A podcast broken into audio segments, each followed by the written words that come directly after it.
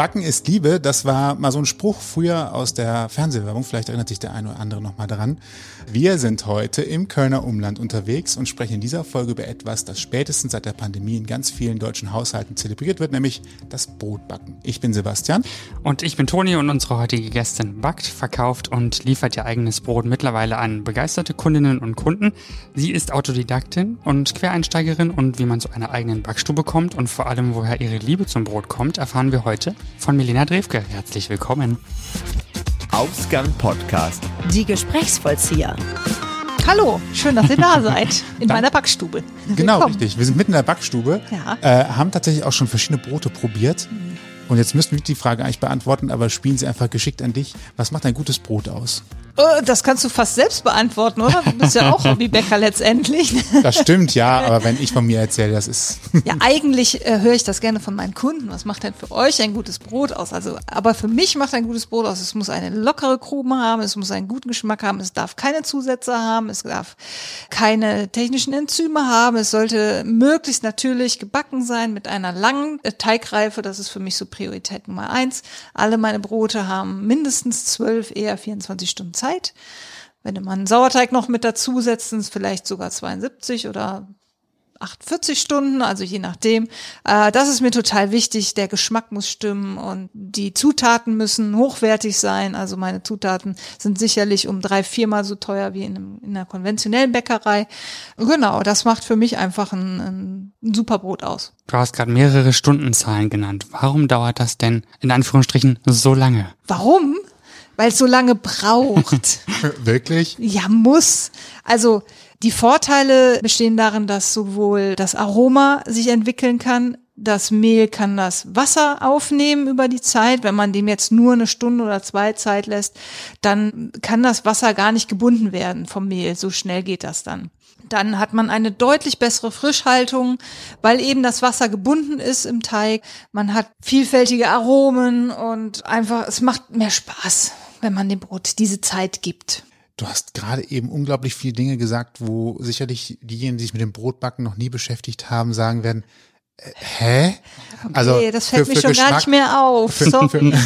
Macht nichts. Also für Geschmack, da habe ich doch bestimmt, also ich habe ja zum Kochen, wenn ich asiatisch koche, dann tue ich ja auch Kurkuma rein oder sowas und habe dann Geschmack. okay. Und jetzt hast du eben gesagt, es braucht diese Zeit und es braucht also überhaupt viele mehr Arbeitsschritte. Eigentlich machst du den einfach Teig einfach zusammen und dann tue ich das in den Ofen und dann geht das auf und dann ist fertig. Mache ich mit Kuchen ja auch ungefähr so. Also es muss ja Ja, in Kuchen ist immer schön Butter und Zucker drin, haben wir ja eben schon mal drüber gesprochen. Das ist ein schöner Geschmacksträger einfach, ne? Klar, also ich meine, ich, man kann auch Kräuter reinhauen und sagen, ja, es hat doch einen super Geschmack, aber es macht dann halt nicht Spaß, weil wenn du dann zum Beispiel einen Würfel Hefe, wie empfohlen, ne, ein Würfel Hefe auf 500 Gramm Mehl, so, das steht ja drauf, muss man machen. Aber wenn du das machst, bröselt dir das Brot weg. Und es macht am nächsten Tag keinen Spaß mehr. Es macht dann Spaß, wenn es gerade frisch gebacken ist vielleicht, ne, weil frisch gebackenes Brot aus dem Ofen macht irgendwie immer Spaß, aber am nächsten Tag bröckelt's dir weg und ist irgendwie fad im Geschmack. Und warum das so ist? Also in dem Mehl steckt ja wahnsinnig viel Aroma per se schon drin. Und um dieses Aroma rauszukitzeln in Kombination mit vielleicht dem Sauerteig, den man frisch angesetzt hat, oder ja, das Mehl mit dem Wasser an sich, das reagiert ja gemeinsam und äh, wenn du dem dann eben diese Zeit gibst, können eben die Aromen sich überhaupt entfalten. Also es ist ja diese, dieser Fermentationsprozess, der da stattfindet. Fermentation bringt immer Geschmack und wenn ich diese Zeit nicht habe, dann habe ich ein laffes, fades Brot. Und, ne, also gerade wenn du auch einen Sauerteig hast, brauchst du natürlich deutlich länger, dass das Brot geht, hast dann aber einfach auch diese Aromen des Sauerteigs dann in potenzierter Form im Brot. Das ist übrigens wieder einer der wenigen Momente, wo man Fermentation aber positiv wahrnimmt, weil Stimmt, viele ja. kennen das sicherlich aus dem Kühlschrank nur, wenn bestimmte Sachen sich wegfermentieren, äh, Schimmeln. oder ähnliches. warum eigentlich Brot? Also warum hat es dir das Brot so angetan? Weil du hättest ja tatsächlich auch Konditorei, keine Ahnung, Architektur, wobei es als Hobby immer ein bisschen schwierig ist. Aber ja. ähm, das hier ist auch schon ein bisschen mehr als ein Hobby, nochmal zu betonen. Wir sitzen gerade in einer, zwar keiner Großbäckereien-Backstube, Nein. aber schon einer ordentlichen Backstube mit vielen schönen Spielsachen, sage ich mal, für diejenigen, die schon mal Brot gebacken haben, wo man so sagt, oh, das ist so Förmchen hier, Förmchen da, verschiedenste Formen, Knetmaschinen noch und nöcher. Ja. Also das ist ja schon mehr als Hobby. Äh, Wie bist du darauf gekommen, aufs Brot ausgerechnet? Eigentlich backe ich und koche ich immer schon total gerne. Ne? Das ist so eine Leidenschaft, in der Küche zu stehen und irgendwas zu produzieren, was schmeckt. Und dann ist es hier bei uns in Brühl so, vielleicht auch noch im weiteren Umland, dass es keine richtigen Bäcker mehr gibt. Also wir haben hier Ketten. Wir haben nur Ketten. Ich bin tatsächlich in Brühl die einzige Bäckerin mittlerweile. Es ist alles sonst Industrie, Fabriken, industriell hergestellte Backwaren. Und das hat mir nicht geschmeckt. Auch die Bio-Backwaren, wo man dann so äh, eher so vielleicht nochmal einen positiveren Bezug zu hat, haben mir auch nicht gefallen so richtig, weil die auch innerhalb kürzester Zeit einfach nicht mehr so frisch waren und nach zwei Tagen einfach keinen Spaß mehr gemacht haben. Dann habe ich gesagt, verflixt doch mal, das muss doch irgendwie auch gehen. Und dann habe ich klassisch angefangen, Brotbackmaschine, äh, diesen Brotbackautomaten, wo du dann auch alles reinhaust. Das habe ich eine Zeit lang gemacht und gemerkt, irgendwie, äh, nee, es schmeckt auch alles irgendwann gleich, weil du dort auch viel Hefe mit reinmachst. Und dann habe ich ein Brotbackbuch geschenkt bekommen von Lutz Geisler. Den Namen habe ich schon mal gehört, ja. Ja, sagt dir was, ne? Genau. Und das war dann mein Einstieg in die Sucht, so sage ich mal, oder in die Leidenschaft, um es positiver auszudrücken. Äh, da habe ich dann über Sauerteige gelesen und die Rezepte ausprobiert. Und ich habe gesagt, bevor ich anfange, ich brauche eine Knetmaschine. Sofort. Ich habe gesagt, da mache ich nichts mit Hand oder so, ne, das funktioniert ja auch nicht und habe mir dann eine Kenwood gegönnt. Also, ne, habe mir als erste Knetmaschine, weil das war die Empfehlung auch von Lutz, so Kenwood ist halt eine gute Knetmaschine. Hol dir dann diesen Profi-Knethaken noch dazu. und damit ging es dann einfach los. Also die ersten drei Monate war es nicht genießbar, muss ich ehrlich gestehen. Meine Familie hat gelitten mit Blöcken von Brot, so kompakt war das. Also ich habe ein bisschen gebraucht, gerade auch mit Sauerteig, bis ich dahin gekommen bin, dass es irgendwie schon Spaß gemacht hat. Aber es hat dann tatsächlich auch nach kürzester Zeit Spaß gemacht, mit Sauerteig zu arbeiten. Und ich mag dieses Erschaffen von Leben. Also ich habe als Kind total gerne Tamagotchi gespielt. Kennt ihr die noch? So diese Ja, kleinen, ja. ne? diese, diese Geräte, die man füttern musste und die man irgendwie hegen und pflegen musste. Und das hatte für mich diesen Tamagotchi-Charakter. Du musst dich eben drum kümmern und da passiert was und das lebt und mit diesem Leben erschaffst du dann eben ein tolles Lebensmittel, so und ein tolles Produkt kannst du damit erstellen. Und dann habe ich damit immer weiter experimentiert, verschiedenste Sachen ausprobiert, Rezepte und war dann im Facebook unterwegs. Und dann sprach sich das so langsam in meinem Freundes- und Bekanntenkreis rum, dass da jemand Brot backt. Und das, das ist jetzt schon mittlerweile, glaube ich, so acht Jahre her. Da war der Hype noch nicht so da mit Corona und so, wo jeder irgendwie angefangen hat, Brot zu backen. Und dann wollten die alle von mir Brot haben und back doch mal eins für mich mit. Und so fing das dann an, dass ich gemerkt habe, ach, das scheint irgendwie doch gut zu sein, was ich mache. Und das gibt einem dann natürlich auch nochmal einen Motivationsschub und so eine Anerkennung zu bekommen, hey, ich würde gerne lieber von dir Brot haben, als das beim Bäcker zu kaufen. So. Und das, so ist es einfach dann innerhalb kürzester Zeit geschossen, dann diese Leidenschaft dafür. Das heißt, innerhalb kürzester Zeit, wie lange hat es gedauert von Freunde haben ein Brot bekommen und fanden das super, bis zum Beispiel ein ausgebauter Keller mit äh, Starkstromanschlüssen Okay, und es war jetzt nicht so schnell, wie es sich dann jetzt vielleicht anhört. Also angebaut haben wir hier vor, ich glaube, drei Jahren. Es hat dann auch relativ lang gedauert.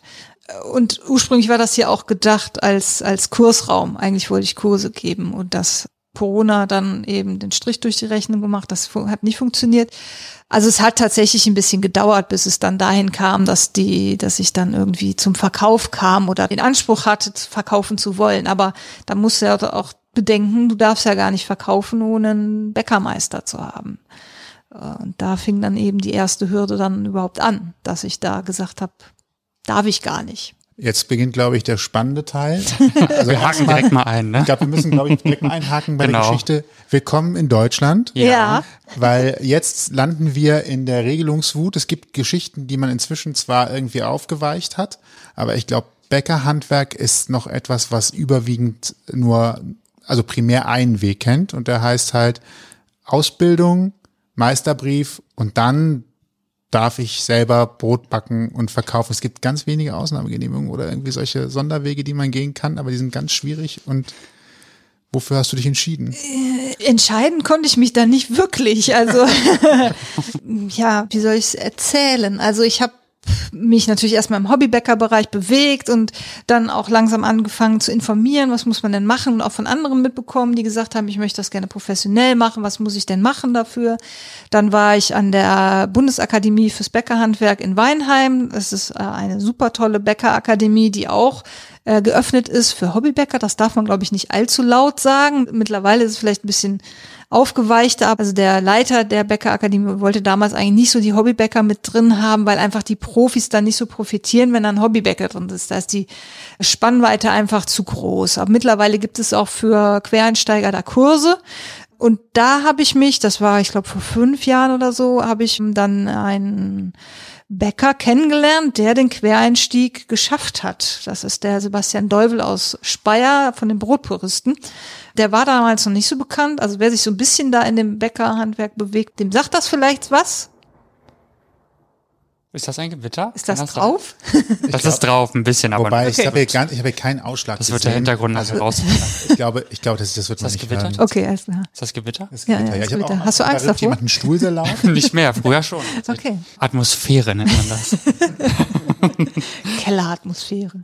Also Sebastian Deuvel habe ich kennengelernt aus Speyer, der damit sehr bekannt geworden ist. So eigentlich der Pionier des Quereinsteigers. Also wenn jemand irgendwie Quereinsteiger werden möchte, wendet er sich erstmal an Sebastian. Was ihn jetzt sehr überfordert mittlerweile, also sehr viele Zuschriften bekommt er da, wie macht man das denn überhaupt? Ähm, Weil es so unklar ist auch, wie macht man das denn überhaupt? Und äh, er hat mir dann gesagt, ja, ich bin ähm, studierter BWLer, also ich habe ein Studium, einen Abschluss und mit diesem Abschluss, der höherwertig eines Meisters ist, kannst du dich um eine Ausnahmebewilligung beim Bäckerhandwerk bewerben, musst dich aber auch einschränken in dem, was du machen möchtest.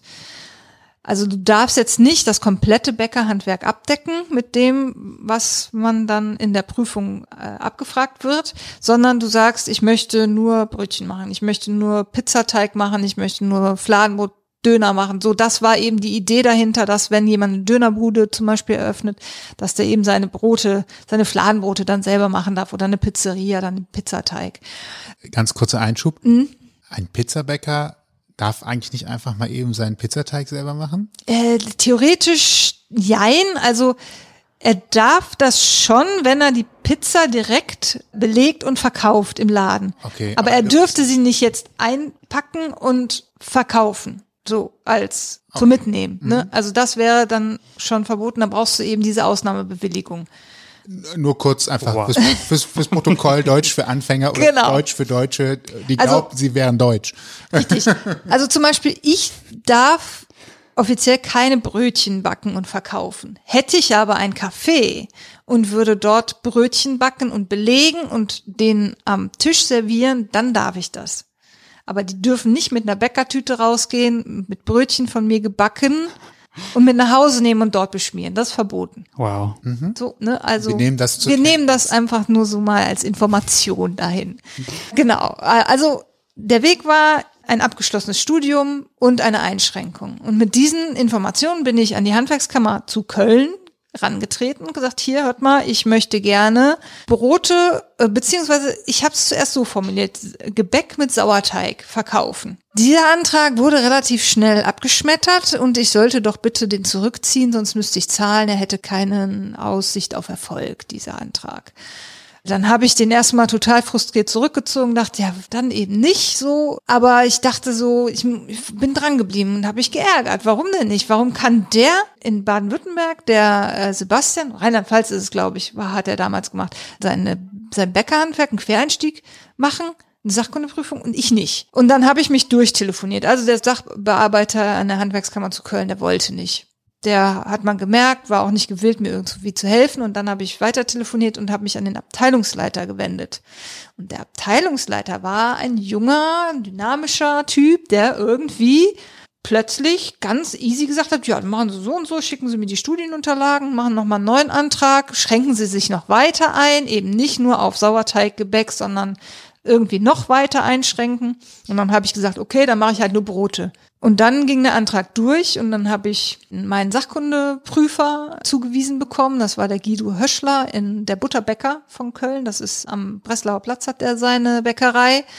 Ein Bäckermeister und der kam dann zu einem Vorgespräch und äh, dann haben wir uns unterhalten und hatte dann auch schon mal extra was gebacken und ihm ne, ein bisschen was hingestellt und so, ne, guck mal, so ein bisschen, was kann ich schon, so, ne?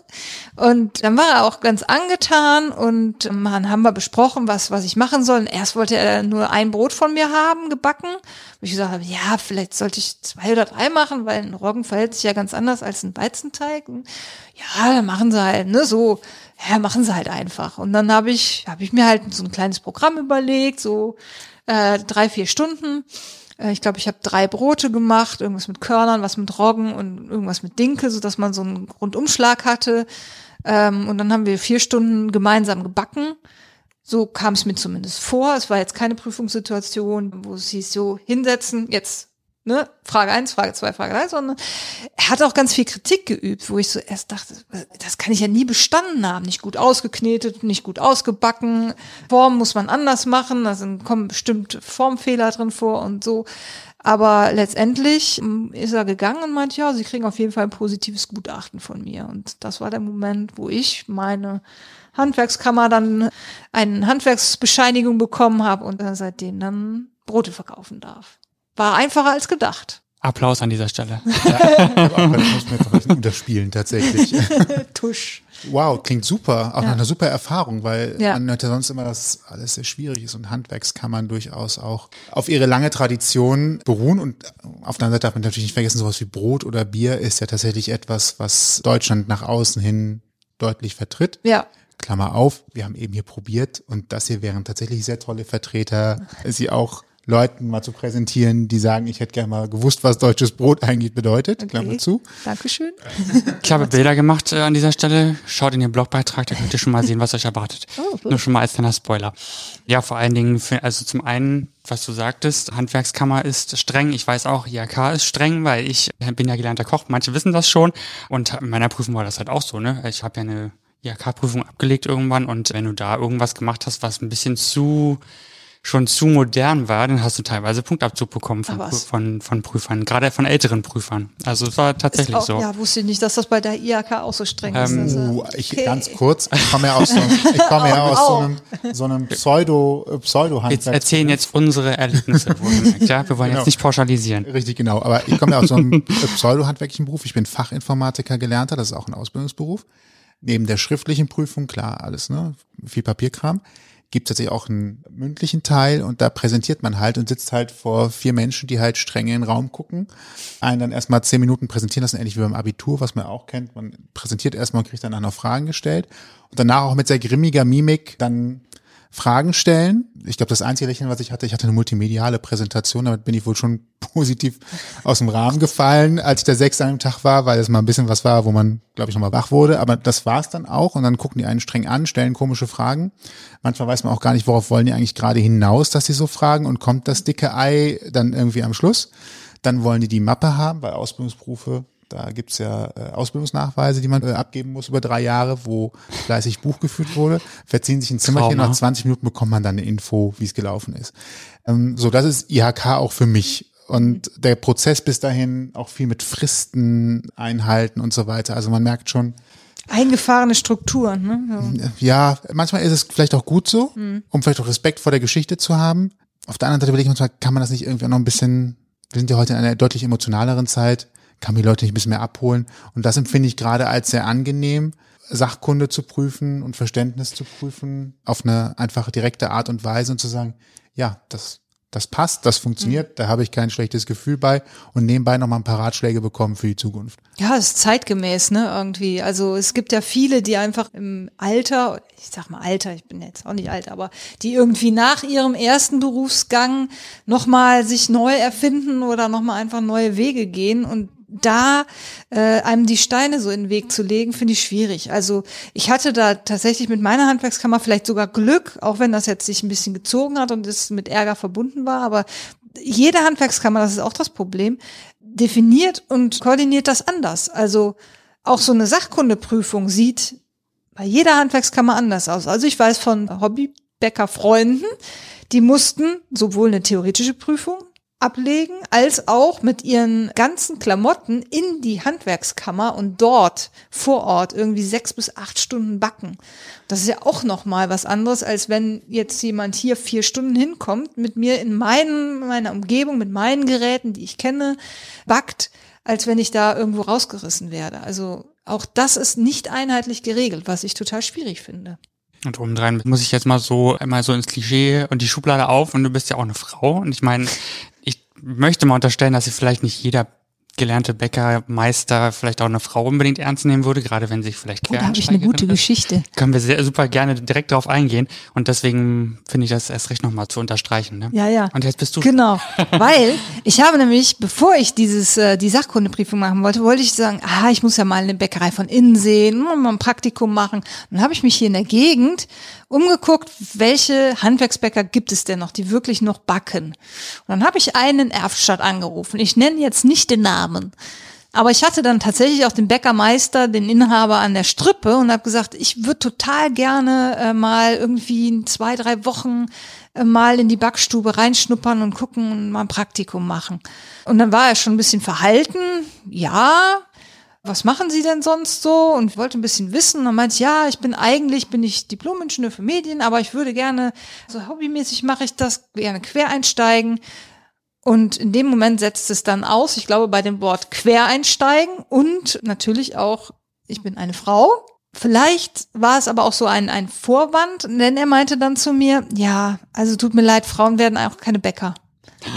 Wo ich so dachte, äh, da habe ich erstmal gelacht und gesagt, nee, okay, dann kommen wir, glaube ich, sowieso nicht zusammen. Ne? So, und habe ihn auch dann nochmal gefragt, ja, warum denn nicht? Warum werden denn Frauen? Ja, die müssen ja die schweren Säcke tragen und es ist ja viel Teig, dass die wuchten müssen und so, das können Frauen einfach nicht. Und ich gesagt, ja, alles klar, tschüss, vielen Dank.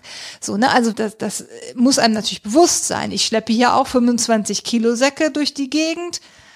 Die kann man auch schleifen über dem Boden, das geht auch. Also man kann sich da schon irgendwie behelfen. Ne? Und klar, man muss ein bisschen Kraft haben. Wenn ich hier acht Brote in den Ofen auf dem Blech reinwuchte, dann braucht man ein bisschen Kraft.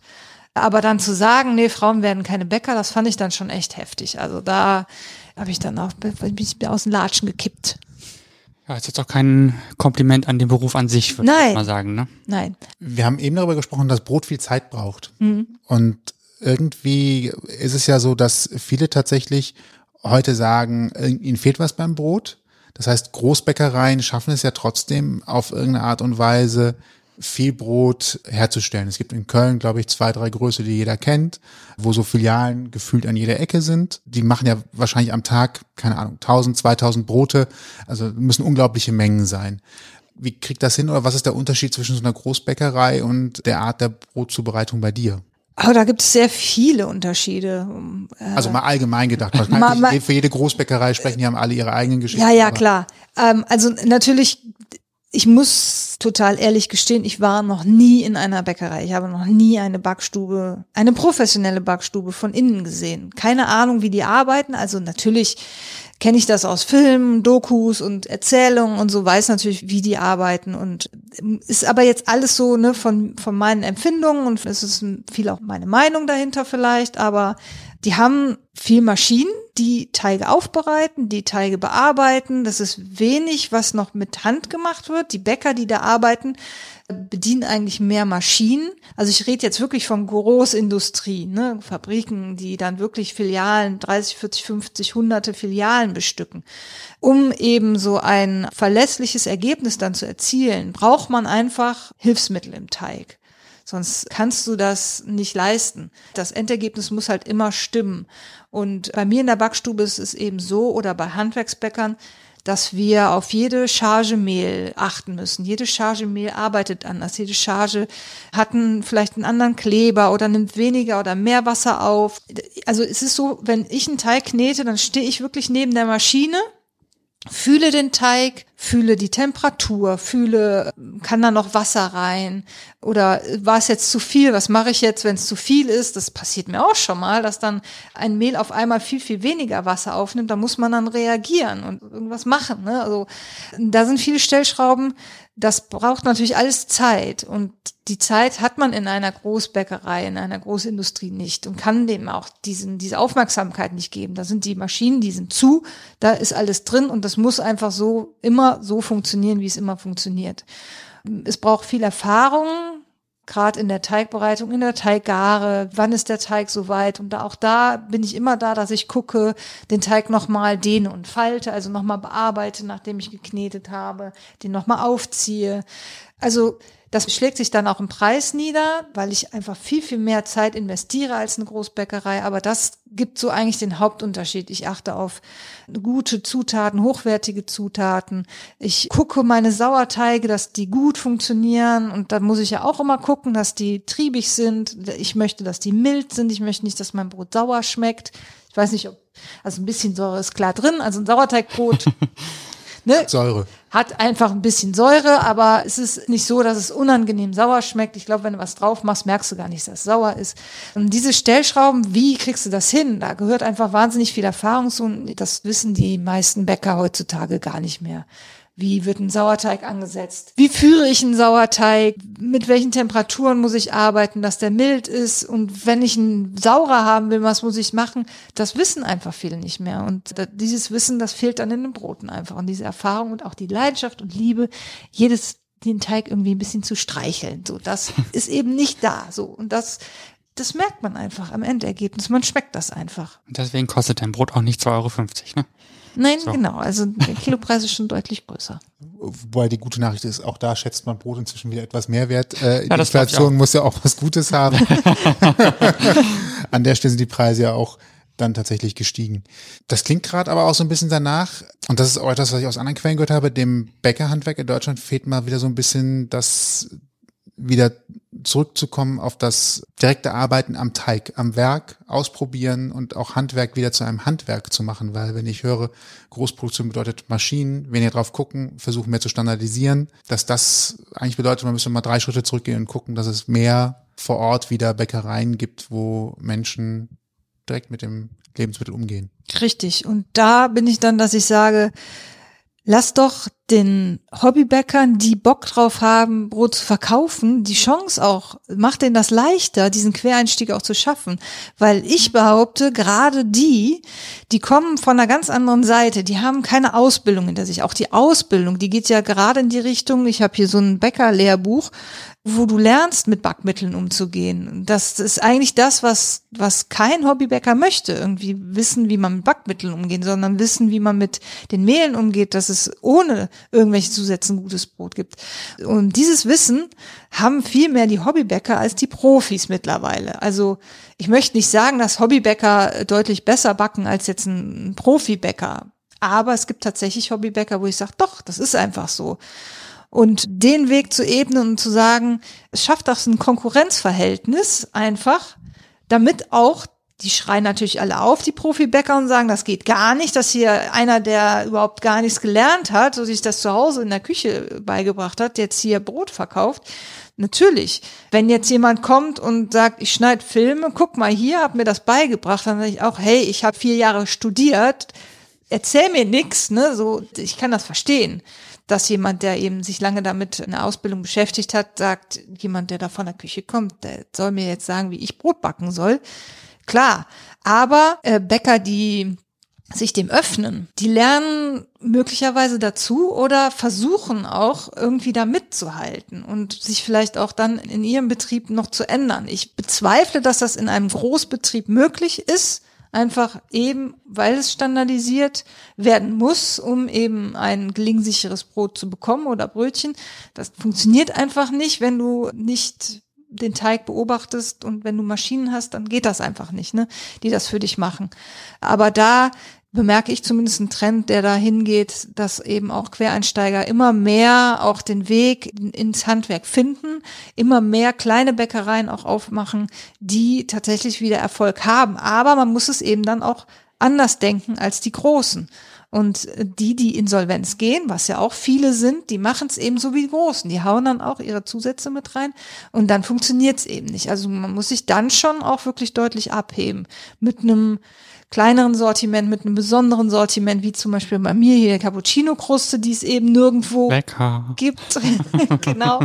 Mit Kaffee im Brot, ne, was total super, macht halt keiner. Ne, so, und da muss man sich so ein bisschen äh, lernen abzuheben und eben dann auch von anderen Bäckereien geschmacklich sich zu unterscheiden. Und ja, ich glaube, das, das wird. Du hast ja neben dem kleineren Sortiment noch andere Alleinstellungsmerkmale. Du bist biozertifiziert, du hast Biomehle, was vielleicht hier auch äh, nochmal ein interessantes Gimmick ist, auch wenn du eben gesagt hast, du nutzt sie nicht mehr. Du hast hier eine Mühle stehen, um tatsächlich selber zu malen. Und da würde ich auch gerne mal drauf eingehen, was man vielleicht nochmal in Erinnerung rufen muss, auch wenn das total eigentlich eine Selbstverständlichkeit ist. Wir reden hier eigentlich von einem Lebensmittel, das auch lebt und ein Naturprodukt ist und deswegen so viele Unterschiede hat, wenn das Mehl anders ist, obwohl es die gleiche Sorte ist. Vielleicht sind Umgebungsfaktoren anders. Vielleicht ist dem einen oder anderen schon mal aufgefallen, dass in der Bäckerei die Brötchen im Sommer deutlich mehr Volumen haben als im Winter, weil es einfach wärmer ist und die schneller aufgehen. Da sind also ganz viele Lebens- und Naturfaktoren mit drin, die so ein Produkt beeinflussen können, oder? Es geht ja, glaube ich, schon einfach beim Korn auf dem Feld los, ne? Ja, also denken. jedes Korn ist im Grunde unterschiedlich, jedes Feld ist anders. Also das macht es eben auch so spannend, dieses Handwerk. Ne? Jedes Getreide arbeitet anders, hat andere Eigenschaften. Ein Weizen ist anders als ein Roggen. Ein Roggen ist deutlich klebriger und ein Weizen ist eben richtig elastisch. Und um diese Eigenschaften zu wissen und auch die Unterschiede im Geschmack, und da gibt's die Urgetreide, Emma, Einkorn, Kamut, die jetzt auch so wieder modern werden. Dann gibt's noch also wahnsinnig viel Lichtkornroggen, Rotkornweizen, Gelbweizen. Das ist alles überhaupt gar nicht bekannt. Ne? Das, was du im im Supermarkt bekommst, ist Weizen. 550, 1050, vielleicht nochmal ein Roggen ist auch ganz schwierig. Also als ich noch Hobbybäcker war, ein Roggen 1150, da musste ich schon ordentlich suchen. Ne? Also das habe ich nicht gefunden. Ne? Das habe ich übrigens auch nicht gefunden. Ja, du? ganz kurz, Ist einfacher mittlerweile. Ganz kurzer Cliffhanger. äh, wir sind, wir haben im Mai haben wir schon, aber es gab aufgrund einer weltpolitischen 2022. Situation, ah ja, 2022, es gab aufgrund einer weltpolitischen Situation wieder mal eine kleine Mehlmangelphase in den Supermärkten. Was machen die Leute eigentlich alle mit Roggenvollkorn oder Roggen 1150? Kann man damit besonders gut Kuchen backen? Hast du da vielleicht Hobby-Tipps? Weil ich habe Schön Roggenkuchen. Oh. Weil ich überlege gerade, das müsste ja eigentlich eher Betonkuchen werden, ne? Ja, das Oder wird- Marmorkuchen das der wird anderen nicht Art. Ja, vielleicht als Zusatz. Nee, also das verstehe ich auch nicht. Also was, was die Leute auf einmal mit so viel Mehl machen wollen. Ich würde gerne mal in so die eine oder andere Küche gucken, was die daraus zaubern. Ja, es wird ja viel Brot gebacken, wollen wir ja gar nicht bestreiten, ne? aber gerade die Supermarktmehle sind jetzt auch nicht die besten Mehle. Gerade wenn man Brot backen möchte, sollte man dann schon eher zu Mühlen gehen, die natürlich jetzt auch geschlossen sind zum Teil. Ne? Also jetzt eben gerade war, also momentan, ich glaube, die eine hat immer noch vier Wochen Lieferzeit, die andere Ja. hat den Shop, glaube ich, gar nicht mal aufgemacht. Es gibt noch eine bei Warstein, äh, fiel mir eben ein, äh, die hatte ich auch nochmal angeguckt, der war auch, die haben einfach gesagt, Biomühle Eiling, das ist ja meine. ja. Warstein. Äh, ah, stimmt, genau. Genau. Ähm, ich wusste nicht, dass hier Warstein ist. Okay. Doch, Warstein, ja. Ähm, da stand auch im Shop dann einfach so, wir machen äh, Montag um zwölf den Shop wieder auf und ich gucke dann abends drauf und so, so wir machen wieder jetzt wieder zu. für vier Wochen zu. Und dann dachte ich so, ja gut, dann, dann ist das jetzt so. Aber immerhin mindest äh, oder maximal Bestellmenge 75 Kilo, ne? Da kannst du ja schon ein bisschen was mit leisten. Privat auf jeden Fall. Ne? Privat. ja, ja, genau. Ich glaube, das ist mein Jahresvorrat dann wahrscheinlich tatsächlich. Aber Ja. erstaunlich, wie gut das wegging. Ja, ja, genau. Ja, also diese Mühlenmehle sind halt tatsächlich einfach fantastisch. Gerade weil es äh, regionale Mehle sind. Also Biomühle Eiling, von denen ich eben auch mal ein Mehl bekomme, da kommt das ganze Mehl oder das ganze Getreide aus der Umgebung. Also es ist jetzt nicht, dass es weit gekarrt wird, wie zum Beispiel die Supermarktmehle, die sind unterschiedlich abgelagert. Die kommen aus ganz EU zusammen, aus unterschiedlichen Chargen.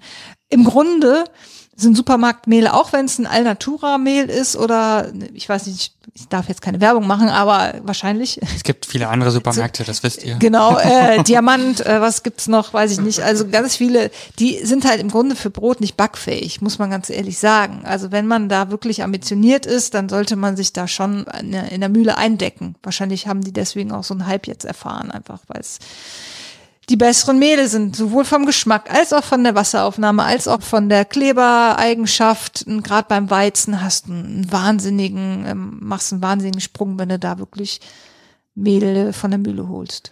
Rund um Warstein kann es auch nicht so schlecht sein. Da wird ja auch äh, tatsächlich Bier gebraut. Was auch, Beste wieder mit, äh, was auch wieder gut mit Brot zusammenpasst. tatsächlich, ja. Also von daher, die Umgebung bietet Gibt ja, auch ich, Brotbier, wusstet ihr das schon? Das wusste ich ja. Richtig geil. Habe ich noch nie probiert. Ist das wirklich gut? Das ist richtig lecker. Ich hab, wir haben hier im Vorgebirge einen Braukunst Vorgebirge. Da grabe ich gerade so ein bisschen dran, weil ich ja, wenn ich Ladenlokale öffne, habe ich ja auch dann Brote übrig. Und ich möchte gerne, dass der mir ein Brotbäckchen Bier macht. Das- Also es ist wirklich lecker. Ich hab, er hat mir ein bisschen was mal ähm, gebracht. Das, das schmeckt so richtig malzig, würzig, aber trotzdem süffig dabei. Also es ist jetzt nicht ein schweres Bier. Ich, hätte mir richtig gut gefallen. Klingt gut.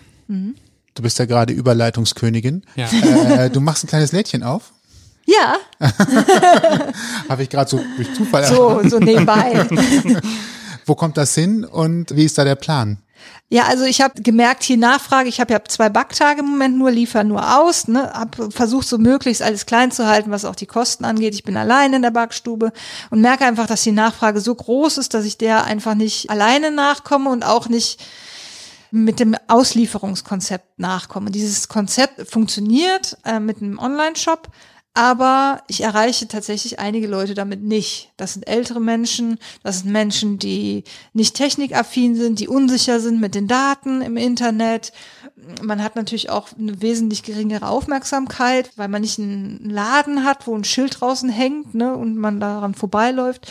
Und dann habe ich einfach jetzt nach einem Jahr, also ich mache das ja seit April letzten Jahr, beschlossen, komm, machst einfach noch einen kleinen weiteren Schritt und machst ein kleines Ladenlokal. Mietst dir einen kleinen Laden an, der wird ab November in der Innenstadt in Brühl eröffnet werden, hoffentlich, so wie es alles gut läuft. Also unterschrieben ist der Mietvertrag, der Laden steht und ist ein ganz kleiner Laden, wo ich wirklich nur verkaufe. Das Backen findet weiterhin hier statt.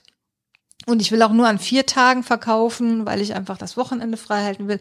Ich fange natürlich montags an mit dem Backen oder mit den Vorbereitungen schon, aber ab Dienstag wird dann verkauft bis Freitag, damit das Wochenende frei bleibt. Und ich sonntags ja meistens auch im WDR dann noch arbeite. Das wollte ich mir dann auch noch bewahren, weil es einfach Spaß macht. Äh, genau, und ähm, das, äh, diese vier Tage, mal gucken, wie es so läuft, wie es angeht. Ich habe jetzt auch eine Bäckerin, die ich anlerne hier, gefunden. Glücklicherweise, es ist gar nicht so leicht, Personal zu finden. Darfst du denn ausbilden? Nee, Du ausbilden hast ja nicht. so ein Pseudo Anlernen. Äh, Anlernen. Nee, nee, nee, nee, genau. Also da müsste ich noch so einen Ausbilderschein machen, um eine Ausbildung zu machen, aber sie ist ja gelernte Bäckerin, insofern lerne ich sie nur an in meinem Betrieb quasi so, ne, dass sie einfach die Handgriffe und die Sauerteigführung und Teige lesen und so, also ne, so, dass sie einfach meine Abläufe kennenlernen, die ja schon anders sind als in anderen Bäckereien. Das braucht jetzt sicherlich ein bisschen Zeit, aber da äh, hoffe ich, dass das funktioniert, weil alleine schaffe ich das dann leider nicht mehr, wenn ich diese vier Tage habe. Und es ist wirklich, ich, es melden sich nicht wirklich Bäcker, die hier bei mir arbeiten wollen, obwohl es eigentlich relativ attraktiv ist, finde ich, so von den Arbeitszeiten. Ich zahle auch gut, also wenn das jetzt irgendjemand hört hier, der Bock hat, handwerklich zu arbeiten, das macht einfach wahnsinnig Spaß. Das, ähm, ja, kann dann nur für werben. Ne? Schöne moderne Backstube, können wir schon mal sagen. Ja. Ne? Alles schön. klein, man kann angenehmes mit, Licht. mitarbeiten, mitwirken, mit sprechen. Ich möchte auf Augenhöhe mit jemandem sein und nicht, also man macht halt alles. Ne? Man ist jetzt nicht nur Teigbereiter oder Ofenmacher oder so. Gibt's ja da diese Einteilung in Großbäckereien, wo dann eben nur eine Sache von jemandem gemacht wird, sondern wird alles gemacht, aufgearbeitet, geknetet, Teige aufgezogen, also, ne, alles, was dazugehört. Und ich glaube, also total attraktiv. Ich würde hier sofort bei mir arbeiten wollen. Und Brühl, für diejenigen, die Angst haben vom Land, ist in der Stadt. Und das Phantasialand ist, das Phantasialand ist um die Ecke und Ja, zwar ganz genau. um die Ecke. Ja. Äh, Jahreskarten gibt's glaube ich, bald auch wieder. Also VIP-Karten, Ja, gibt's, gibt's als Bonus bei mir dazu. Ich habe letztens nachgedacht auf der Homepage, dass es momentan, also es gab jetzt eine Zeit lang keine VIP-Karten. Nee, genau. Wegen anderen Großereignissen, die äh, eher negativer Natur waren. Ja, ja. Und äh, bin aber ziemlich sicher, dass es wiederkommt. Äh, und man ist schnell in Köln, also für diejenigen, die dann abends noch was ausgehen wollen oder Ja, sowas. Köln und Bonn zwischen liegt direkt in der Mitte, ist gut zu erreichen mit der Bahn. Es ist äh, eigentlich top, eine kleine Stadt. Wir haben äh, schon, ich glaube, 40.000 Einwohner. Ein Dorf ist nicht, ne? Äh, Entschuldigung, das Ja, war ja. gerade die arrogante Kölner, das war gerade die arrogante Kölner Sicht. Diejenigen, die nie aus ihrem Köln rauskommen, so oder fast nie. Deswegen fahre ich einmal die Woche nach Oberhausen. Auch das auch kann sein. größer, ne? Da würde ich eher Brühl nehmen. Ja, danke. Das ist nett. Ich wollte einfach nur Schnittmaterial haben. Ausschneiden. Vielleicht tatsächlich noch auf die Mehlsituation. Wie hast du das gelöst in der Zeit, wo die Mehlknappheit da war? Konnten sich da Großabnehmer, also ich sage jetzt mal, du bist ja trotzdem eine Großabnehmerin mit, mit äh, der Menge an Mehl, konntest du dich darauf verlassen, dass das kommt? Oder guckt man dann doch nebenbei nochmal, wo man noch Alternativen kriegen würde, falls es doch knapp wird? Also da ich die Biomühle Eiling beziehungsweise die Familie Eiling auch persönlich kenne, ich habe mir die Mühle angeguckt, ich war schon im, im Hobbybäcker, in meinem Hobbybäckerzeit mit denen, hatte ich mit denen zu tun, weil ich auch eine Webseite mit betreut hatte, die Mipano-Webseite, die so äh, das Netzwerk für alle Hobbybäcker ist oder so eine Google-Suchmaschine. Darüber haben wir uns kennengelernt. Insofern habe ich sowohl einen privaten Kontakt als natürlich auch mein Gewerbe, wo es dann einfach auch hieß, ja, also die Gewerblichen, es war ja nie eine Knappheit letztendlich. Es war ja immer verfügbar, aber die sind ja alle durchgedreht, weil sie dachten, es ist eine Knappheit. Ne? Ähm, insofern habe ich immer Mehl bekommen. Also da hatte ich echt Glück und musste dann nicht rechts und links gucken. Ab und zu habe ich dann mal bei der Beko mir dann ähm, einen Ersatzsack geholt, aber das war dann auch eine Ausnahme, einfach weil es dann äh, gerade mal eng wurde und es ein bisschen gedauert hatte. Aber letztendlich, toi, toi, toi, super, super Mühle, super nette Familie, hatte da nie Probleme. Merkst du eigentlich jetzt schon auch die gestiegenen Preise? Also zum einen beim Mehl, dann Strom f- wird dich ja wahrscheinlich auch ereilen. Du bist ja auch Groß, Großabnehmerin, was das angeht, weil hier liegen überall dicke Stromkabel, egal ob Knetmaschine oder Ofen. Das zieht ja wahrscheinlich alles ganz gut. Hast du schon Strompreiserhöhungen gehört, gesehen oder bist du bis jetzt noch äh, drumherum gekommen? Ja, also natürlich, ich habe total viel mit den Erhöhungen zu tun. Also die Mehlpreise sind um 20 bis 30 Prozent gestiegen. Strom ein Drittel mehr. So in meinen Grundzutaten auch. So Butter ist zum Beispiel, so ein Block Butter kostet 70 Cent mehr. Ähm, Gerade im Biobereich bisher eh teuer. Ne? Jetzt zahle ich für einen Butterblock drei Euro statt 2,30 Euro. Eier sind teurer geworden, Milch ist teurer geworden. Was haben wir noch an? Also im Grunde alles. Also ich habe jetzt komplett neu kalkuliert. Dadurch, dass ich aber noch einen Backtag dazugenommen habe, habe ich jetzt die Preisanpassung relativ gut abfedern können. Also ich bin pro Brot bin ja schon recht teuer. ne? Also man muss sagen, ich liege hier im Kilopreis zwischen 6, 8 Euro bis 10, 11 Euro pro Kilo, was ja schon relativ viel ist. Und habe dann jetzt jedes Brot so um umgerechnet so um 20, 30 Cent nur erhöhen müssen. Ich glaube, wer dann bereit ist, so viel Geld für ein Brot zu zahlen, der, dem tun dann 20, 30 Cent pro Brot dann auch nicht mehr so weh. Aber irgendwo muss ich dann halt auch abfedern. Also das, das äh, habe ich auch deutlich zu spüren bekommen und ich hoffe, dass die Spirale sich nicht weiterdreht. Also man merkt auch in, in der Abnahme der Brote, es ist verhaltener geworden, wo ich sicher bin, es liegt nicht an der Qualität der Brote, sondern einfach es ist im Moment eine komplett schwierige Situation, äh, weil alle irgendwie auf das Geld ein bisschen gucken müssen auch, denke ich mal. Gerade Spritpreisen ja auch teurer geworden. Wenn ich jetzt ausliefer zum Beispiel, betrifft das ja auch jetzt die Fahrer, die dann äh, da mehr für, für den Sprit äh, hinlegen müssen. Also es sind in allen Bereichen wird es einfach teurer und dass da jetzt eine, ein bisschen Zurückhaltung im Moment da ist, ist sehr ist verständlich, denke ich mal. Aber ich hoffe sehr, dass es vielleicht jetzt, wenn dann alle in Sommerferien waren und im Urlaub und dann nach Hause kommen und merken, ach komm, so viel teurer ist es jetzt auch nicht. Also es ist, glaube ich, auch viel Panikmache einfach mit dabei. So Schlagzeilen wie jetzt zahlen wir 10 Euro für ein Brot, das ist ja eigentlich totaler Blödsinn. Ne? Warum, wenn ich ein 2,50 Euro für ein Brot bezahle, zahle ich nicht auf einmal 10 Euro dafür. Das ist ja völlig überzogen. Aber so machten die Medien dann eben die Panik da draus, was ich sehr schade finde. Die gute Nachricht wahrscheinlich ist auch auf der anderen Seite, ja, die Kilowattstunde ist teurer Mhm. geworden, verteilt sich aber ja auf mehrere Brote, die ja auch im Ofen liegen. Also das heißt, Genau.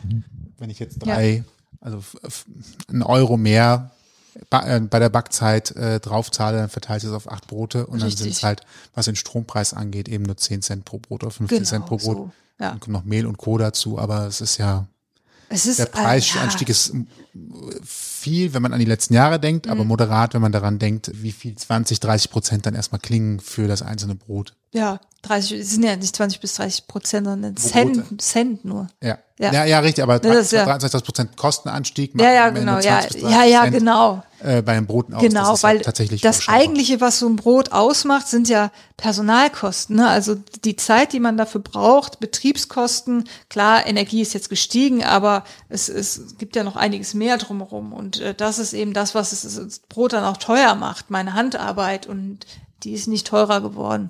So, nicht unbedingt. Aber wertvoll. So. Wertvoll. So. Wertvoller, je mehr ich mache. Ja. Gibt es eigentlich noch mehr, vor allen Dingen Bäckerinnen? Ich nehme irgendwie, also auch wenn du Podcasts mal hörst oder sowas, ich nehme immer irgendwie nur Männer wahr, die Hobbybäcker sind. Also keine Ahnung, warum. Liegt vielleicht so an ist. dir. Ja, vielleicht, keine Ahnung. Ähm, Also wie ist das so? Ich kenne tatsächlich auch einige Frauen, die Hobbybäckerinnen sind. Also eigentlich mehr Frauen. Ich habe jetzt zum Beispiel letzte Woche hatte ich einen Brötchenbackkurs. Da war ein Mann von acht dabei. Ah ja. Also Okay. vielleicht sind es eher die Männer, die sich dann selbstständig machen. Ich glaube, da brauchst du schon ein gewisses Standing, ein gewisse, ja, vielleicht auch. Ich habe jetzt das Glück, dass ich habe zwei Kinder, die sind natürlich jetzt auch ein bisschen größer, die sind acht und, und elf, sind schon selbstständiger, aber Frauen sind natürlich da dann nochmal eingeschränkter, wenn die dann auch Familie haben. Ne? Dann können die natürlich nicht so, wie sie wollen. Und ich habe jetzt das Glück, dass ich die Backstube hier im Haus habe. Das heißt, ich bin auch immer ansprechbar und konnte mir irgendwie mein Unternehmen so basteln, dass es irgendwie in die Familie passt. Aber ich glaube, das ist das Problem dann von zumindest dann Quereinsteigerinnen, die dann äh, sich professionalisieren, dass es schwieriger ist für die. Aber Hobbybäcker, also Hobbybäcker gibt's eher Hobbybäckerinnen als Hobbybäcker. in, in meinen Augen. Ja gut, Frauen werden ja auch keine Bäcker, haben wir ja vorhin schon gehört, ne? Ja, ja, genau. Nee, das, das geht ja auch gar nicht. Aber ich glaube, ich kann mir auch vorstellen, dass es echt schwierig ist, wenn ich da so in eine Gruppe reinkomme. Das war auch bei den Fachinformatikern ja tatsächlich so, ist ja auch eher Männer dominiert. Köche auch übrigens. Äh, Frauen tatsächlich unterrepräsentiert äh, und auf der einen Seite sagen alle, wir würden uns das wünschen, aber auf der anderen Seite stelle ich mir auch vor, man muss halt echt sich durchbeißen wollen, weil es halt tatsächlich sehr männerdominiert ist. Da muss man auch irgendwie Bock drauf haben, sich da durchsetzen zu wollen. Ja, ich, ja, Mit also gerade Informatik 10, ist natürlich, ja, ist schon äh, eine be bestimmte, glaube ich, Denkweise, die den Männern dann vielleicht auch einfach mehr liegt. Ne? Also Informatik hatte ich in meinem Studium auch. Ich bin ja Diplom-Ingenieur, ne? eigentlich ja auch eher so männerdominierter Beruf, aber äh, ich hatte totale Probleme mit diesem Informatikbereich, einfach da dieses Verständnis für zu haben. Und ich kenne viele Frauen, die da irgendwie gar nicht reingekommen sind. Deswegen, also kann ich mir gerade in dem mathematisch-physikalischen Bereich schon diese männerdominierte, den männerdominierten Bereich vorstellen, dass das dadurch begründet ist, dass da oben irgendwie anders geschaltet eine, ist. Eine ne? besondere Art von Autismus nennen wir es vielleicht. Ja, oder so. Ist es vielleicht nicht so nett ausgedrückt. Na, ich, ich, manchmal denke ich schon, so, wenn man so programmiert, dann ist das ja schon sehr starr und Ja. linear und hat ja wenig mit ja, Einfühlungsvermögen zu tun oder ähnlich. oh, du bist aber besonders schön. A. Du guckst ein bisschen traurig, B. Kann ich was für dich tun? Nee, das ist ja, Deswegen sind viele Frauen eher Pädagogin, ne? So, ah, du armer Kleiner. So, ne? Ja, siehst du? aber auch das wird Da sind besser. wir wieder beim Klischee-Kloppen, ne? Aber, aber das wird auch besser, ne? Ja, wir hatten tatsächlich im Kindergarten einen Mann, da habe ich auch äh, echt gestaunt, der Erzieher war. Das fand ich super. Aber es ist äh, auch in der Noch. Grundschullehrerin, alles Lehrerin, bei den Kindergärten, alles Frauen. Das ist, kannst nicht erklären. Vielleicht brauchst du einfach noch ein bisschen Zeit, bis es aufbricht in Ja. alle Richtungen. Wir haben noch ein Alltagsproblem. Okay. Das ist Oh eigentlich Hast du die ganze Zeit überlegt, wie du es einbaust? Ich auch. du, es ist eigentlich ganz einfach. Ein Alltagsproblem. Das Thema Waage. Ja, Wir haben jetzt mehrere Wagen durch. Und äh, heute ist eine neue gekommen im Übrigen. Okay. Aber tatsächlich, die anderen Wagen hatten immer das 5-Gramm-Problem. Das heißt, erst passiert gar nichts, gar nichts, gar nichts und auf einmal hat man 8 Gramm. Ja. Ist bei Salz vor allen Dingen immer sehr, sehr unschön. Dann zwischendurch nochmal so Ungereimtheiten, wenn man so ein Kilo Mehl in der Hand hat und das dann abwiegt und dann das Gefühl hat, man hat gerade irgendwie die Hälfte der Tüte schon drin, aber die Waage zeigt, sind weniger als 500 Gramm, dann wird man schon mal so ein bisschen, wie soll ich sagen, skeptisch.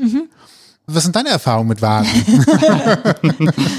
Bist du zufrieden mit deinen Wagen? Hast du dich auch rantasten Ah, müssen? ja, ich Oder sind bin- Wagen eigentlich gar kein Problem? Nee, Wagen ist schon auch echt ein Thema. Also da sprichst du einen wunden Punkt an. Also digital oder wieder zurück zu analog? Ja, also in der Bäckerei wird ja gerne auch analog gewogen, ne? Also die dann wirklich ihre Gewichte recht haben und die einfach schneller sind. Ich glaube, das ist der Grund, die dann schneller ansprechen. Du siehst einfach schneller. äh, Es ist ungefähr so. Ist jetzt nicht meine Art zu arbeiten. Ich bin schon auch eher ein digitaler Typ und habe mich da auch an Lutz Geisler orientiert. Tatsächlich. Der hat eine Söhnle-Waage gehabt. Darf ich das sagen? Ja, klar. Nee, weil du ja eine Zwillingwaage hast, ne? Die Ja. Wir haben Jetzt- eine Zwillingwaage jetzt. Genau. Äh, die sieht immerhin stylisch aus und kann per USB geladen werden. Oh, wow, nee, das habe ich nicht. Aber diese Söhnle-Wagen, äh, die haben tatsächlich eine relativ große Wiegefläche, was ich gut fand. Und die können bis 15 Kilo wiegen, was ich auch sehr gut fand. Und dann eben auch relativ genau sind. Natürlich im unteren Grammbereich dann nicht. Also wenn ich jetzt zum Beispiel Brot backe, was ich früher gemacht habe, da kam dann irgendwie 0,6 Gramm Hefe rein. Kriegst du nicht abgewogen mit so einer Waage, ne? Aus, auch mit einer Söhnle dann nicht. Da habe ich dann halt nochmal separat eine Feinwaage. Also so eine ganz, ganz kleine Taschentischwaage, ne? Da hinten. Ich habe Hast du auch, die habe ich mir auch tatsächlich, Ja. äh, und auch hier könnten wir den Namen Geisler wieder nennen. äh, die hatte ich da gesehen Genau, und habe ja. gedacht, ja, okay, bevor ich Kügelchen forme, die ich Genau. aufs Buch lege, auf so eine Schablone, ne? Schablone, ja, ja. genau, mache ich dann doch, mache ich dann doch mit einer Feinwaage. Und Ja. damit kann man uns auch prima Briefe abwiegen. Da hat Ja. das Problem auch mal, wie viel Papier kann ich Stimmt, in einem. Brief tun, Genau. bevor es die nächste Preisstufe äh, ist. Also das heißt, so eine Feinwaage ist schon was Hat, hat Feines. was, ja, ja, es, es lohnt sich gerade für so acht Gramm Salz oder so, ne? Aber die Söhnle macht trotzdem ab, ich glaube, so ab drei Gramm wiege ich da schon auch mit der Söhnle. Das funktioniert eigentlich ganz gut. Ja, und wie gesagt, die hat halt eine schöne große Auflagefläche und ist jetzt nicht so teuer und funktioniert im Hobbybäckerbereich eigentlich so optimal. Also da habe ich ganz viele Hobbybäcker, die auch damit arbeiten und sehr zufrieden sind. Falls ich also in einem Jahr tränenüberströmt nochmal hier auftauche, oder zur Eröffnung, zur Eröffnung der Backstube, äh, Quatsch, der Backstube des Verkaufsladens in der Brühler Innenstadt, wo man dann auch gut mit der Bahn hinfahren kann. Ja, genau. Ist ganz nah. Ganz nah. Wir werden live vom Opening berichten. Sehr gut. Dann werde ich mir nochmal mit der Söhnewaage helfen lassen. Ja. Gibt es denn sonst noch was equipmentmäßig, wo du einen schmerzvollen Weg gegangen bist? Die Waage ist ja so ein Thema. Was mir jetzt so aufgefallen ist, bei der Küchenmaschine, bei der Knetmaschine bist du ja direkt schon Da bin in ich direkt hoch Richtung eingestiegen. ja, da bin ich direkt zu Kenwood. Ja, klar, jedes Equipment hat irgendwie seine Vor- und Nachteile. Überall musst du dich reinfuchsen und überlegen, kannst du das noch optimieren? Sei es angefangen von Kastenform, von Gärkörbchen über natürlich die Knetmaschine. Wie bringe ich die Teiglinge in den Ofen? Temperaturmessung ist auch immer ein Thema im Hobbybäckerbereich. Wie decke ich die Teige ab? Mit welchen mache ich das mit sogenannten Duschhauben, so Abdeckhauben? Welche sind da geeignet? Wo kriege ich die her? Leinentücher, welche Leinentücher nehme ich? Welche Teigwannen habe ich? Also da kannst du dich, könnte ich euch jetzt stundenlang Vortrag über jedes einzelne davon halten, weil jedes einzelne Equipment irgendwie ein Thema war oder immer noch ist. Also zum Beispiel die Kastenform, die ich da habe, bin ich sehr unglücklich, weil ich habe so ähm, Einlagen, so wie Dauerbackfolien, die ich dann da immer reinpacke. Und es braucht wahnsinnig viel Zeit. Ich ähm, spüle jetzt die Kastenform nicht, sondern äh, wasche immer diese Einlagen ab. Und wenn du da irgendwie 50 Einlagen abspülst jedes Mal, da sitzt du dann echt so erstmal eine halbe Stunde und bist dann am Putzen. Die Alternative war, das einzufetten mit so Trennwachsspray. Da war ich dann, oder beziehungsweise ich habe dann erstmal Rapsöl benutzt und war dann unzufrieden, weil dann die Papiertüten durchgesifft sind, so mit Fett. Das fand ich nicht schön und letztendlich musste man trotzdem die Form auch spülen, weil sie einfach dann irgendwann hässlich aussahen. Ah, aber die sind halt günstig, ne? Dann ist es wieder diese Sache, zahlst jetzt viel Geld und kaufst dir richtige Verbundformen, nennt man das, wo dann eben vier Formen so an, an einem Stück sind und äh, lässt die zum Beispiel ähm, beschichten, dass du wirklich da nichts machen brauchst, außer die ein bisschen ausfegen am Ende. Aber dann zahlst du schon recht, richtig, richtig viel Geld und ich krieg nicht so viel Brote in den Ofen rein. Dann bist du so am Tickern, ja, dann kriege ich aber vier Brote weniger, dann äh, hast du natürlich auch weniger Umsatz dann in einem Backvorgang. An solche Sachen, da bist du halt echt lange am überlegen, wie machst du es denn jetzt am besten, dass es für dich wirtschaftlich ist, aber auch eben von der Zeit und vom Aufwand sich im Rahmen hält. Das ist jetzt ein Beispiel. Da bin ich halt immer noch dran, dass ich irgendwann auch, auch sage, komm, beschichtete Formen, irgendwann muss, müssen die her. Also wenn irgendwie das Budget da ist, werde ich mir das anschaffen, weil das, glaube ich, schon das Beste ist und schnellste ist. Hattest du mal einen Backtag, wo irgendwas richtig schief ging? Oh ja. Hm? Ja, ja. Da habe ich. Was macht man dann außer erstmal laut schreien? ja, das Problem bei mir ist ja, ich, ich habe ja nur auf Vorbestellung. Ne? Dann hast du da irgendwie 30 Brote vorbestellt und dann werden alle 30 Brote nix. Und dann war das einmal so, ich hoffe, es hört kein Kunde zu, dass wirklich alle 30 Brote Fladen wurden. Und zwar solche Fladen, wo ich gesagt habe, das kannst du einfach nicht verkaufen. Das, das geht gar nicht. Also es ist einfach völlig komplett misslungen. Ja, und dann habe ich in dem Moment, also ich hatte dann auch Probleme, bis dahin habe ich immer das Mehl gemahlen, das Emmer, und die Mahlmaschine ist kaputt gegangen, die Mühle, denn der Mahlstein zerbrochen. Der liegt immer noch da hinten, so als Erinnerung. Und habe dann das als Vorwand vorgeschoben und habe gesagt, ja, leider ist meine Getreidemühle kaputt gegangen, deswegen gibt's heute keine Emmerbrote. Ich habe mich nicht getraut zu sagen, ich habe totalen Mist gebaut und 30 Brote in die Tonne gekloppt habe dann eine kleine Notlüge erfunden. Musste dann natürlich allen schreiben und allen dann das Geld auch wieder zurückerstatten. Ne? Das ist ja dann schon auch so, das kannst du nicht einfach sagen, ja, Pech gehabt, kriegt halt kein Brot. Das ist einmal passiert.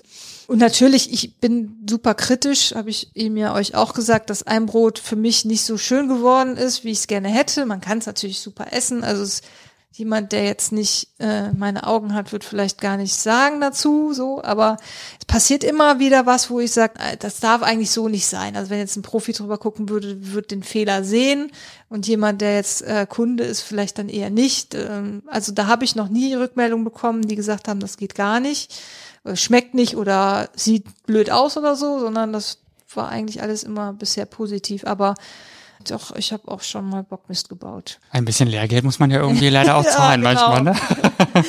Ja. Gibt's denn irgendwie equipmenttechnisch, wo wir gerade eh bei dem Thema sind, irgendwas, was man überhaupt nicht braucht, im, im Gegensatz zu Mythen vielleicht? Keine Ahnung. Ich kenne das aus dem, ich fotografiere ja gerne und weiß auch, dass Menschen sich sehr gerne mit ganz, ganz viel Equipment eindecken, ohne zu wissen, was sie damit überhaupt machen wollen. Gibt's das auch im Ja, klar. Bereich? Also äh, ich, ja, ich habe ja auch einen Podcast, Ohrenbrot, wo ich mit dem Hobbybäcker gemeinsam über solche Themen spreche. Und da hatten wir auch eine Rubrik Dinge, die man nicht braucht im Hobbybäckerbereich. Und da haben wir dann mal in unsere Schubladen geguckt, was wir so haben, was man vielleicht überhaupt gar nicht braucht. Also ich habe tatsächlich schon relativ viel aussortiert gehabt, aber zum Beispiel gibt es so eine Stipprolle. Weiß nicht, ob euch das was sagt. Das sind, kann ich ja mal, ich kram mal eben hier hinten rein. Für die Geräuschkulisse, dass man auch wirklich hört. Genau. ah ja, habe ich schon mal gesehen, Ne? ja. Also das ist hier so, so, ein, so ein Igelrolle, kann man das vielleicht nennen, mit so ganz Das vielen. ist doch für Massagen, hör mal. Ist das nicht für die Haare? Willst du mitnehmen? Können wir euch gegenseitig ist das nicht für die Haare zum Abrollen? oder so zum Massieren, ja. Es- Also es sieht verrückt aus, aber es ist tatsächlich für Paderborner oder Kassler gedacht, Brote, die man oben, wo man einfach einmal drüber rollt und dann so diese kleine Löcher reinzumachen. reinzumachen. Genau. Aber also ich habe es noch nie benutzt, vielleicht weil ich auch keinen Paderborner und Kassler backe. Aber etwas, was ich, also ich glaube, einmal habe ich es benutzt, seitdem liegt es einfach in der Schublade. Und etwas, was ich auch habe, was ähnlich aussieht, ist so ein, ein Teiggitter, äh, auch so eine Rolle. Wenn man darüber fährt, hat man so, ja, wie soll man sagen, so, so eine Netzstruktur. Wenn du das auseinanderziehst, hast du wie so diese Pies, diese Apple Pies oder so, oben dann so ein, so ein Gitter drauf automatisch. Ich habe es noch nie benutzt. Es liegt einfach ungenutzt in der Schublade. Ich habe gedacht, da kannst du super Brote mit verzieren irgendwann mal. Aber den Aufwand machst du nicht mehr, wenn du eine Profibäckerei hast. Dann, dann ist das einfach ja, viel zu zeitintensiv. Da jetzt irgendwie einen Teig ausrollen und dann machst du eine Gitterstruktur und legst das dann noch übers Brot drüber, dann geht das nochmal und so. Nee, das, ähm, also das habe ich dann direkt irgendwie verworfen. Also so Kleinigkeiten. Äh, ansonsten, ja, vielleicht hast du irgendwas, was du, wo du sagst, ähm, brauche ich, Ich nicht hab- mehr. Sonst habe ich echt alles. Ich habe einfach gar nicht so viel. Wir waren da auch ziemlich äh, bedacht von vornherein, oder? Würde ich Ja, mal sagen. ich habe gerade mal zwei Teigkarten, um Teig zu teilen und so weiter. Eine, eine Von mir geschenkt übrigens. genau. Eine zum wirklich abstechen und eine eher zum zum Das Schaben Brot, das Brot. rausnehmen. Ja, genau. ich überlege gerade, nee, ansonsten Ich habe halt das tatsächlich geschafft, Leintücher, die ich hatte, zu verhunzen, ganz übel und mies, weil der Teig einfach zu klebrig war und es nicht gut genug eingemäht war oder zu lange drinne war, je nachdem. Und dann habe ich es irgendwann sein gelassen. Dieser typische Effekt, ich habe das eben auch kurz erzählt, ich sage es hier auch nochmal kurz. Ich habe beim Sauerteig auch irgendwie zwei Versuche gehabt, wo es gar nicht klappte und habe das Thema dann einfach drei Jahre liegen lassen, um es dann nochmal zu versuchen. Ich glaube, das mit dem Leintuch, das ist eine ähnliche Geschichte, die ist nach der traurigen Erfahrung gerade beiseite gelegt und braucht dann irgendwann nochmal einen ganz neuen Ansatz. Ja, also Leinentücher, äh, eigentlich funktioniert das schon ziemlich gut, wenn man es richtig bemehlt, ne? So. Und der Teig gut ausgeknetet ist, dann sollte das nicht festkleben, ne? Vielleicht habe ich auch einfach nicht den richtigen Mumm gehabt. Oder nicht das richtige Leintuch, wer weiß. Da gibt's ja auch Unterschiede. Ne? Es gibt das französische Bäckerlein, das viel starrer ist als das, äh, ich habe bei Ikea wie so ein Leintuch einfach zugeschnitten. Äh, das hat einen ganz andere, ganz anderen Habitus als jetzt äh, das Bäckerlein an sich, das französische. Also, da klebt's auch nicht so dolle an beim französischen. Wenn du das richtiges Bäckerlein kaufst, Vielleicht bin ich auch einfach auf den Billig-Backshop reingefallen. Ich weiß gar nicht, wo ich es gekauft habe. Ich glaube, es war bei einer der Mühlen. Ist egal. Man lebt und lernt, das ist halt so, ne? Ja. Muss halt eine Erfahrung machen. Aber mit die beste Investition war tatsächlich äh, für mich der gusseiserne Topf, Ja. um das vielleicht mal unterzubringen. Weil äh, das Brot einfach immer in Form kommt, immer schön knusprig wird. Also das darf natürlich, dass man knusprige Brote mag, dass man vielleicht auch, da drinnen werden sie besonders schön dunkel, wenn man möchte, weil man sie was, was länger drinne hält und äh, Ja, du kannst ja auch hell machen, ne? Also lässt einen Deckel drauf. Also so der gusseiserne Topf hat einfach den Vorteil, dass, äh, dass es im Grunde ein Profibackofen simuliert. Und zwar auf kleinster Fläche, weil das Brot sich selbst in dem gusseisernen Topf bedampft. Das heißt, du brauchst da nicht irgendwie, was ja wichtig ist, diese Schüssel Wasser im, im Ofen, die bringt ja gar nichts. Also die kann man weglassen. Das ist totaler Mumpitz. Ich habe dir ja jetzt hier eine schöne Kastenform mit Edelstahlschrauben drin äh, gegeben. Da kannst du es mal mit ausprobieren. jetzt wage ich mich auch wieder in die Brötchen. genau. Damit kann man eben richtigen Schaden erzeugen. Und äh, dieser, dieser gusseiserne Topf, wenn er richtig knallerheiß gemacht wird, mit Deckel oben drauf, optimales Backergebnis, gerade im Haushaltsofen. Besser geht's nicht. Die müssen auch gar nicht teuer sein übrigens. Also man muss Nee. jetzt keinen 250 Euro Topf kaufen, nur um Brot zu backen, ne? Nee, gibt's bei Ikea ganz günstig. Zum Beispiel. Zum Beispiel. Ich habe ihn jetzt im Internet bestellt und bei irgendeinem Grillanbieter-Shop. Ja, Also die kriegst du für 40 Euro, wenn. ja, viele haben ja auch einfach so einen Bräter zu Hause Ja. mittlerweile, ne? Irgendwie von Oma, so einen alten Gänsebräter oder so. Der kann auch größer sein. Es geht gar nicht darum, den, den Gärraum zu beschränken oder das als Backform zu nutzen. Das ist gar nicht Sinn der Sache. Sondern wirklich, du kannst es ganz normal im Gärkörbchen gehen lassen und äh, schmeißt das dann in einen gusseisernen Topf rein. Auch eine runde Form wird da super. Super Brot. Ja, Ja. wir haben auch so einen niegelnagelneuen Bräter auf dem Flohmarkt für 5 Euro gekauft. Ja. Also Super. Ach, wichtigster Tipp noch, holt euch ein anständiges Messer oder eine anständige Brotmaschine.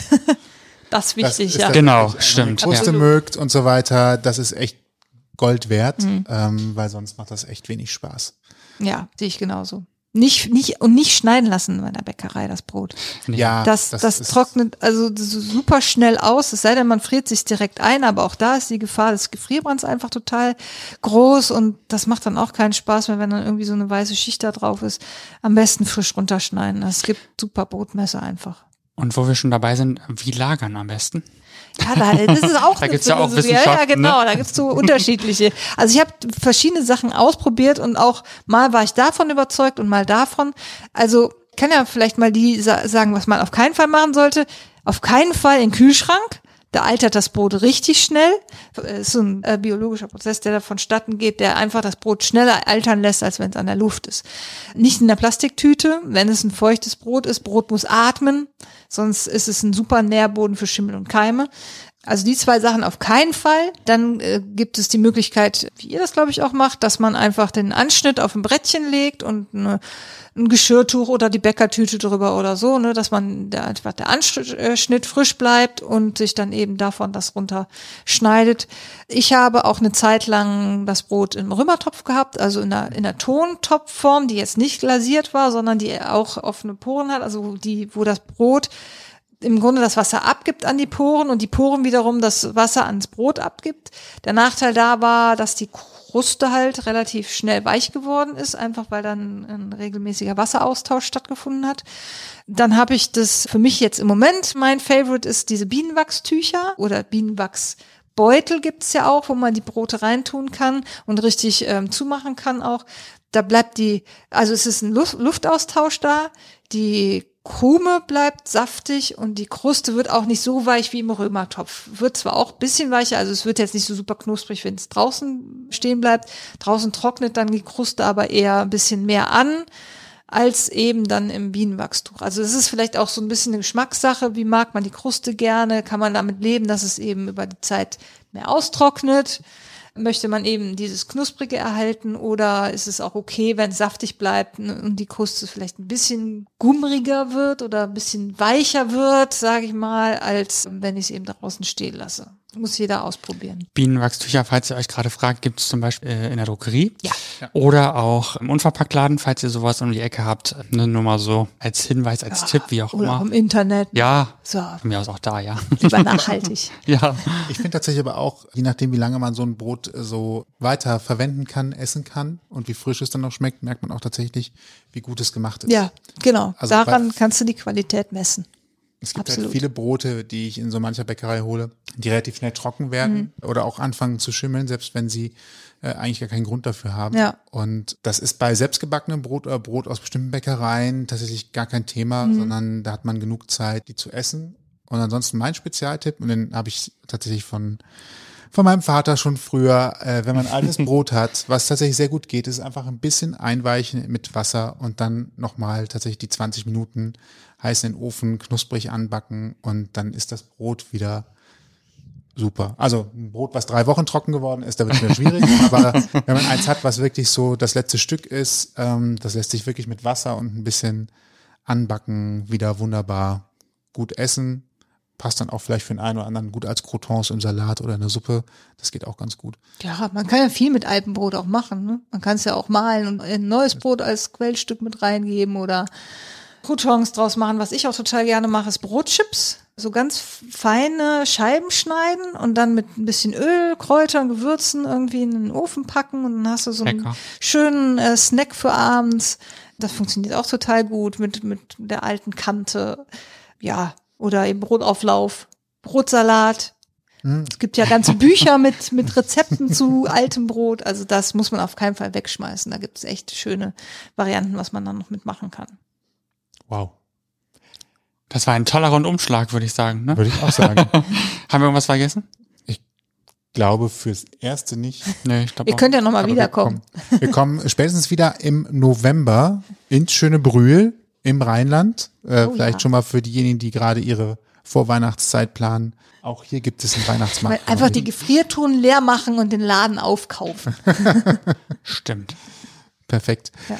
Wer mehr von dir sehen will, hören will, Brot bestellen möchte oder weiteres, wo kann man dich finden? Eigentlich im Moment leider nur im Internet. Also äh, meine Webseite ist www.brotbäckchen.com. Da kann man halt auch sehen, was ich mache und wie ich es mache und so ein bisschen, äh, ich habe einen kleinen Blog da auch integriert, wo man wo ich so ein bisschen erzähle über verschiedene Themen, die mich so bewegen, wie zum Beispiel, dass Dinkel so viel besser sein soll als, als Weizen, was ja gar nicht der Fall ist.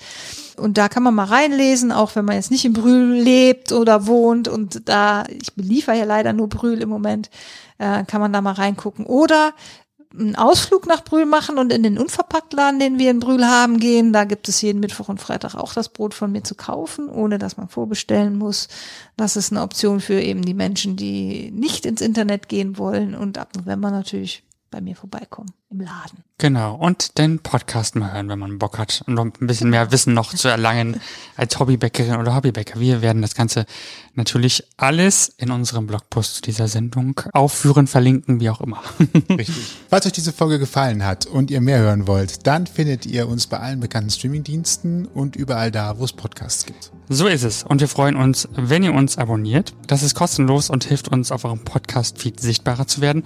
Und außerdem verpasst ihr dann keine weiteren Folgen mehr. Und wenn ihr Feedback habt, schreibt es uns einfach über mail at ausgangpodcast.de. Alle Infos zu dieser Folge könnt ihr auch nochmal im Blogpost nachlesen und den findet ihr auf ausgangpodcast.de. Und uns bleibt nur noch zu sagen, ich bin Toni. Und ich bin Sebastian. Und vielen lieben Dank, Melina, für deine Zeit und diesen schönen Exkurs in Sachen Brotbacken. Sehr gerne. Danke für den Besuch. Schön, dass ihr da wart. Vielen Dank auch für Brot und Trank. Ja, ihr müsst noch was Genau. mitnehmen, ne, hier. Du, ich sag auf gar keinen Fall nein. Ich weiß nämlich schon, wer morgen früh erst im Büro essen wird und da freue ich mich dann jetzt schon auf das Brot. Genau, nur noch als kleiner Spoiler zu empfehlen sind sie alle sechs, die wir heute testen durften. Also bestellen und probieren. Lecker. Super. So, euch viel Spaß noch beim Bügeln, Spülen oder was immer ihr noch macht. Backen. Bis zum nächsten Mal. Backen zum Beispiel, stimmt. Bis, beim, bis zum nächsten Mal. Ciao. Bis mal, ciao. Tschüss. Ihr habt Themenvorschläge, möchtet zu Gast sein oder habt Feedback, meldet euch per Instagram oder E-Mail bei uns. Alle Möglichkeiten und Adressen findet ihr auf ausgangpodcast.de.